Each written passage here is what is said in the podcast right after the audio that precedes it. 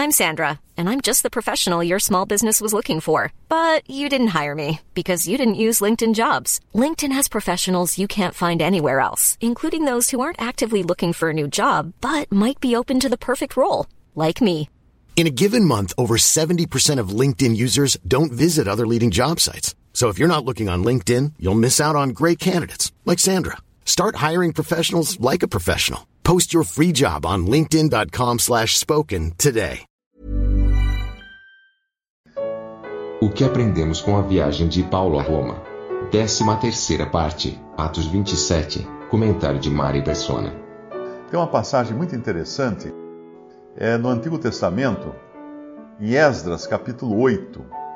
Eu sei que eu nem entrei no capítulo 27 ainda, mas eu achei bom a gente dar uma panorâmica de todo o contexto da, da criação da igreja e também do que é a igreja, porque muitos irmãos estão chegando e às vezes vêm com uma carga muito grande de má doutrina dos sistemas religiosos, ou às vezes não vêm com nada, mas querem aprender os princípios básicos né, do que é a igreja, do que é estar congregado ao nome do Senhor, do valor que tem a palavra de Deus para nós. E é por isso que eu queria passar essa, essa também essa passagem agora é, em, em Esdras capítulo 8. Esdras capítulo 8. Esdras capítulo 8 nos fala de uma viagem também.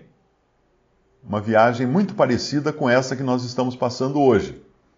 Que viagem é essa? Via... Lá eles estavam voltando do exílio, os judeus tinham sido exilados para a Babilônia e estavam voltando do exílio. E fizeram toda a preparação da viagem para voltar para Jerusalém e ali voltar a estabelecer a adoração que Deus tinha ordenado aos judeus, que estava em ruínas. Jerusalém, o templo estava em ruínas. Eles precisavam reconstruir o templo, que ia ser vergonhosamente menor e mais pobre do que o templo original. Tanto é que quando eles constroem o templo, uh, os mais velhos choram, os mais jovens exultam de alegria, porque nunca tinham visto um templo construído, né? Mas os mais velhos choram, porque eles lembravam do que era o templo antigo de Salomão, que estava naquele lugar, todo, todo, todo revestido de ouro, né? uma coisa grandiosa, mas agora era um templo muito menor. Mas que eles estavam ali cuidando para que a, a adoração a Deus, no lugar que Deus tinha estabelecido, no centro de adoração, que era Jerusalém, fosse retomada. Então, em Atos 8, uh, primeiro nós vamos encontrar que, que eles serão. Uh, aqui fala uma lista dos que estariam, dos que viajariam, né, subiriam de Babilônia. Ele fala: Estes, pois, são os chefes das casas paternas, e esta genealogia dos que subiram comigo de Babilônia. Esdras 8.1, no reinado do rei, do rei Artaxerxes. E aí ele dá uma lista dos filhos de Finéias, Gerson, etc, etc. Ele vai dando uma lista de todos os que iriam participar dessa jornada agora para restabelecer não a antiga glória do reino. Isso eles já sabiam que estava perdida. Como também a barca aqui de Paulo estava perdida, a barca do, que levava Paulo estava perdida, né? Mas eles queriam restabelecer aqui a adoração ao Deus verdadeiro no lugar verdadeiro. E aí no versículo 15, Esdras fala: E ajuntei-os perto do rio que vai a Ava. E ficamos ali acampados três dias. Então atentei para o povo e para os sacerdotes, e não achei ali nenhum dos filhos de Levi. E enviei, pois, Eliezer, Ariel, Semaías, Eunatã, Jaribe, Eunatã, Natã, Zacarias e Mesulão aos chefes, como também a Joiaribe e a Eunatã, que eram entendidos. Enviei-os com mandado a Ido, chefe em Casífia, e falei a eles o que deveriam dizer a Ido e aos seus irmãos, servidores do templo em Casífia, que nos trouxessem ministros para a casa do nosso Deus. Ou seja, ele viu que estava faltando ali quem fosse ministrar no templo que eles iriam reconstruir lá em Jerusalém. E trouxeram-nos, Esdras 8,18, segundo a boa mão de Deus, sobre nós um homem entendido, dos filhos de Mali, filho de Levi, filho de Israel, a saber, Serebias, com seus filhos e irmãos 18. Então ele traz aqui pessoas da genealogia da, da, da genealogia sacerdotal, né, da linhagem sacerdotal, e a Asabias, e com ele Jesaías, dos filhos de Merari, com seus irmãos, os filhos deles, vinte. E dos servidores do templo, que Davi e os príncipes deram para o ministério dos levitas, 220 servidores do templo, que foram todos mencionados por seus nomes. Então aqui ele, ele já busca as pessoas que deveriam ministrar os sacrifícios e a adoração uh, no templo, que ainda estava em ruínas, mas eles iam dar uma arrumadinha para restabelecer ali a adoração ao Deus verdadeiro. No lugar que Deus havia estabelecido, porque em Babilônia eles não podiam fazer isso. A adoração a Deus não pode ser em outro lugar senão aquele que Deus estabeleceu. No Antigo Testamento era Jerusalém. Lá no, na, no, no, nos livros de, de Moisés, uh, o Senhor fala para Moisés que ele, ele não deveria fazer sacrifícios em outro lugar, a não ser no lugar que ele iria indicar aos filhos de Israel. E depois ele indica o lugar, que era Jerusalém, então eles não podiam sacrificar em outro lugar. Quem sacrificasse em outro lugar seria morto. E hoje, o que serve isso para nós de, de ensino? O Senhor Jesus estabeleceu um lugar, que é o nome dele. O nome de Jesus é o lugar. Lá no Antigo Testamento, o Senhor falou para Moisés que aonde eu colocar o meu nome, aí trareis os vossos sacrifícios, etc, etc, etc. Agora, o, o lugar é o nome. E o nome é o lugar. Ah, o lugar não é aquele templo ali da esquina? Não. O lugar é o nome. Ah, mas vocês, vocês reúnem, vocês congregam num salão ali, ó. Aquele salão é o lugar, não é? Não. o lugar não é o salão. O lugar é o nome de Jesus. Ali está o nome de Jesus em no meio de dois ou três congregados ao seu nome. Ali estarei eu no meio deles. Percebe? O lugar é o nome, o lugar não é físico. Ah, mas tem um irmão que eles congregam na casa do Sebastião. Então, a casa do Sebastião é o lugar? Não. O lugar é o nome ao qual aqueles irmãos estão congregados, eventualmente na casa de Sebastião, ou no quintal do Sebastião, ou debaixo de uma ponte, não importa. O nome é o lugar. Quero deixar isso muito claro, porque muitos irmãos ah, às vezes deixam, deixam escapar isso daí, que o nome é o lugar. Então, voltando aqui a Esdras 8, versículo 21, então apregoei ali um jejum junto ao rio Raava, a Ava, para nos humilharmos diante da face do nosso Deus, para lhe pedirmos caminho seguro para nós, para nossos filhos e para nossos bens. Então hoje, nós cristãos estamos na situação desses que voltavam do exílio em Babilônia para congregar no, no, no lugar que Deus tinha estabelecido seu nome. E o, o espírito dessas pessoas deve ser este aqui de Esdras: humilhação. Se algum irmão congregado no nome do Senhor se acha o máximo porque está no lugar que Deus instituiu, está errado. Está errado. É em humilhação que nós estamos congregados no nome do Senhor, olhando ao redor essa confusão, toda essa destruição do barco, e, e, e, amando os irmãos que estão por aí espalhados em muitas denominações, chorando por eles não estarem no lugar que Deus instituiu, que é o nome de Jesus. Então, muito importante isso. Não perca isso de vista, senão você perde de vista o sentido de estar congregado ao nome do Senhor. E eles oram pedindo um caminho seguro para nossos filhos, para nossos bens. E no versículo 22 é muito importante, olha. Porque tive vergonha de pedir ao rei exército e cavaleiros para nos defenderem do inimigo pelo caminho.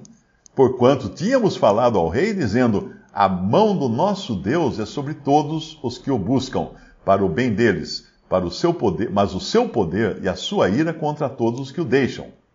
Nós, pois, jejuamos e pedimos isto ao nosso Deus, e moveu-se, Deus moveu-se pelas nossas orações. Olha que lindo isso. Eles não pediram ajuda do rei, eles não pediram por exército, eles estavam levando carroças e carroças de ouro e prata e coisas preciosas. Eles estavam levando.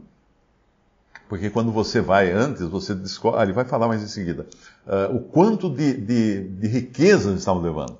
Quem quiser pode até pegar alguma tabela aí depois para calcular o quanto eram milhões de dólares, vamos dizer assim, sem, sem guarda. Eles não tinham polícia em volta, armada, seguindo com eles. Eles estavam colocando na mão do Senhor. E é um exemplo para nós isso. porque os cristãos não devem se envolver com o rei, com o exército, com cavaleiros nas coisas de Deus. Quando você vê coisas medonhas, como a gente encontrar lá, ah, em Brasília tem lá, tem os cristãos que se organizam como a bancada evangélica. Bancada evangélica. Tem outros que são a, da Comissão dos Bispos do Brasil, Comissão Nacional, Congregação Nacional dos Bispos do Brasil. Então eles formam, formam organizações para se juntar à política, para pedir ajuda de governo. O governo precisa uh, perdoar nossos impostos, o governo precisa nos dar um terreno para abrir, construir uma igreja. Assim, isso não tem função nenhuma na palavra de Deus. Então nós vemos que eles jejuaram, se humilharam. Então separei doze dos chefes dos sacerdotes, e Esdras, Esdras 8:24, Serebias, Asabias e com eles dez dos seus irmãos, e pesei-lhes a prata, o ouro e os vasos, que eram a oferta para a casa do nosso Deus, que ofereceram o rei, os seus conselheiros, os seus príncipes e todo Israel que ali se achou. Na realidade, o que o rei, o rei e os seus príncipes fizeram foi devolver devolver a Esdras os tesouros que eles tinham roubado do templo. Porque quando invadiram lá, eles pegaram, levaram tudo para Babilônia. Né? Antes disso, até antes de.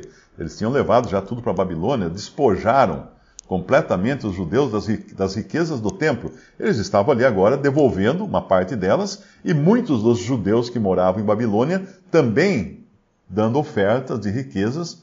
E no versículo 26 diz: Pesei em suas mãos 650 talentos de prata e em vasos de prata uh, eh, 100 talentos. Eu não sei quanto isso em dinheiro de hoje representaria, mas é muita coisa. É muita coisa. Se alguém depois quiser pegar um dicionário bíblico aí e calcular quanto é o peso de 650 talentos de prata, uh, vasos de ouro, 100 talentos, 100 talentos de ouro e tal, 20 bacias de ouro, de mil dracmas e dois vasos de bom metal lustroso, tão precioso como ouro. Veja o que ele fez no versículo 26. Pesei em suas mãos, diante dos, de todos esses dignatários aqui de, de, dos judeus. Esas pesou isso daí. Vamos, vamos partir em viagem. Vamos ver quanto nós estamos levando. Tanto. Versículo 28. E disse-lhes: Vós sois santos ao Senhor e são santos estes utensílios, como também esta prata e este ouro, oferta voluntária oferecida ao Senhor Deus de vossos pais. Vigiai, pois, e guardai-os até que os peseis na presença dos chefes dos sacerdotes, dos levitas e dos chefes dos pais de Israel em Jerusalém e nas câmaras da casa do Senhor. Então os sacerdotes e os levitas receberam o peso da prata, do ouro, dos utensílios, para os trazer a Jerusalém, à casa do nosso Deus. E aí ele fala que partimos do rio Aaba no dia 12 do primeiro mês para irmos a Jerusalém. A mão do nosso Deus estava sobre nós, livrou-nos da mão dos, dos, inimigos, conforme a fé deles havia determinado, não é? E dos que nos armavam ciladas pelo caminho, ou seja, teve muitos que quiseram assaltar aquela caravana. E chegamos a Jerusalém e repousamos ali três dias. E no quarto dia se pesou a prata, o ouro e os utensílios na casa do nosso Deus, por mão de Meremote, filho do sacerdote Urias, e com ele Eleazar, filho de Finéias, e com eles Josabade, filho de Jesuá, e Noadias, filho de Binuf, levitas, tudo foi contado e pesado, e todo o peso foi registrado na mesma, na mesma ocasião. Por que, que eu quis trazer essa passagem para a gente finalizar a nossa conversa aqui? falando do capítulo 27, principalmente, da, da viagem da barca onde Paulo está com os outros. Isso é uma lição para nós, porque eles pesam as riquezas que pertenciam a Deus, eles pesam na partida. E eles pesam de novo na chegada. O que isso significa? Algo que a igreja não fez a igreja teria que ter pesado os tesouros que Deus havia dado à igreja lá no princípio, pelo ministério dos apóstolos, para quando ela chegasse no seu destino final e ela pesasse, ela poderia dizer: não falta nada, Tudo aquilo que nós tínhamos quando nós partimos, nós temos quando nós chegamos. Mas infelizmente na história da igreja não foi assim. Perdeu-se tudo pelo caminho, menos a salvação. Mas perdeu-se tudo. O testemunho na igreja, da igreja na terra, uma ruína completa, que ela chega no seu final, representado pela igreja de Laodiceia, lá em Apocalipse 3, quando o Senhor fala, ela fala de si mesma, estou rica e abastada, não necessito de coisa alguma, e o Senhor fala, és pobre, cego, nu. Compra de mim uh, prata refinada, ouro refinado, tal. E colírio, né, para os seus olhos, porque ela não enxerga mais. Ela não enxerga a sua pobreza. Ela não enxerga. Então, quando encontra algum irmão, uma irmã fala assim: ai, a igreja está uma bênção. Põe colírio, você precisa usar colírio, não está uma benção, está um desastre. É um, um, barco em pedaços se arrebentando pelas ondas. É esse o fim triste do testemunho de Deus na terra. Não vai haver restauração. Tem, tem cristãos aí falam, não, estamos aguardando a restauração da igreja. Pode comprar um banquinho e aguardar sentado, porque não vai ter restauração. Não tem o que restaurar agora. Está tudo perdido. Salvos os que creram em Cristo que chegam na pátria celestial, representado de certa forma pela terra firme, pela ilha, que eles vão chegar depois. Mas aí a gente pode deixar isso para uma próxima oportunidade, quando falarmos mais do capítulo 8 uh, eh, de Paulo e seus companheiros aí na ilha eh, em que eles chegam, em Atos uh, 8, 27, né? quando eles chegam na ilha de Malta, a ilha chamada Malta.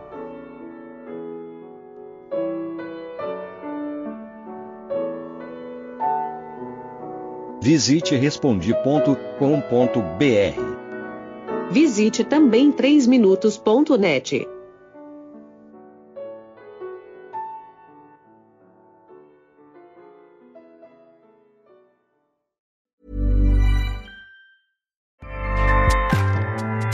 ACAST powers the world's best podcasts. Here's a show that we recommend. The Real Housewives is a guilty pleasure for most, but if you're looking to not feel guilty about that pleasure, tune in to Everything Iconic with me, Danny Pellegrino, where I break down all the messy moments and behind the scenes antics of Bravo's popular franchise. And on Everything Iconic, I also interview celebrity guests like Kelly Ripa, Kiki Palmer, Drew Barrymore, Cameron Diaz, and more about their guilty pleasures, their past work, and so much more. So if you're pop culture obsessed and find yourself watching way too much reality TV like me, tune in to Everything Iconic with Danny Pellegrino, wherever you listen to podcasts. ACAST helps creators launch, grow, and monetize their podcasts everywhere. ACAST.com.